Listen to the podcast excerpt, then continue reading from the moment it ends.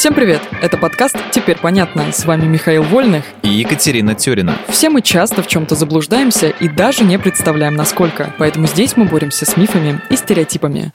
Мифы про секс и спорт во время менструации. Кать, у меня нет менструации, и вопросов к тебе на эту тему тоже нет. Ну и хорошо, пока. Хотя стой, какие мифы есть о месячных? Давай сперва поговорим про самый распространенный. Вот говорят, что секс в красные дни календаря опасен, а значит недопустим это миф. Исследователи давно пришли к выводу, что во время менструации заниматься сексом можно. Это когда-то давно, когда у людей не было под рукой водопровода с чистой горячей водой, секс в период месячных был не гигиеничным, хотя вряд ли это останавливало пламенную страсть. Конечно, во время менструации риск заразиться инфекциями, которые передаются половым путем, выше, но вообще-то для предохранения давно придумали презервативы. То есть, если следить за гигиеной и пользоваться контрацепцией, опасности никакой нет и никакие болезни не угрожают. Я не стану категорично заявлять, все люди разные и здоровье у них разное. Но популярное мнение, что секс во время месячных приводит, например, к эндометриозу, не подтверждено. Гинеколог Татьяна Румянцева говорит, что до сих пор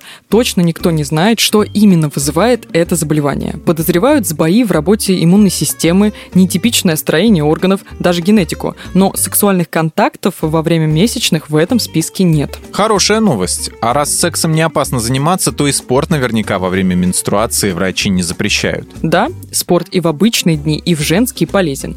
И это не миф. Недомогание и боль не мешают? Движение и физическая активность, наоборот, помогают справиться с ними. В эти дни лучше заниматься короткими и интенсивными тренировками, так как из-за гормональных изменений вы более энергичны, а организму проще восстанавливать силы. Отдельный вопрос – силовые тренировки с весами. Говорят, что они могут привести к опущению матки или влагалища. Такой риск и правда есть, если часто и регулярно поднимать тяжести, более 20 кило. Повторюсь, регулярно и на протяжении долгого времени, а не только во время месячных. Ясно. Но может все же есть смысл отложить на неделю штанги и посидеть в позе лотоса? Просто сидеть не обязательно. А вообще йога тоже помогает облегчить менструальную боль. И если девушка плохо себя чувствует, то не нужно перегружать организм. Вот только перевернутые асаны, вроде стойки на голове, в первые дни цикла лучше не практиковать. Теперь понятно. В этом выпуске мы использовали материал Анастасии Пивоваровой и интервью гинеколога Татьяны Румянцевой. Благодарим их за классное разоблачение популярных мифов. Полная версия текста на сайте Лайфхакера. Подписывайтесь на подкаст «Теперь понятно», ставьте ему лайки и звездочки. Новая порция разоблачений уже на подходе.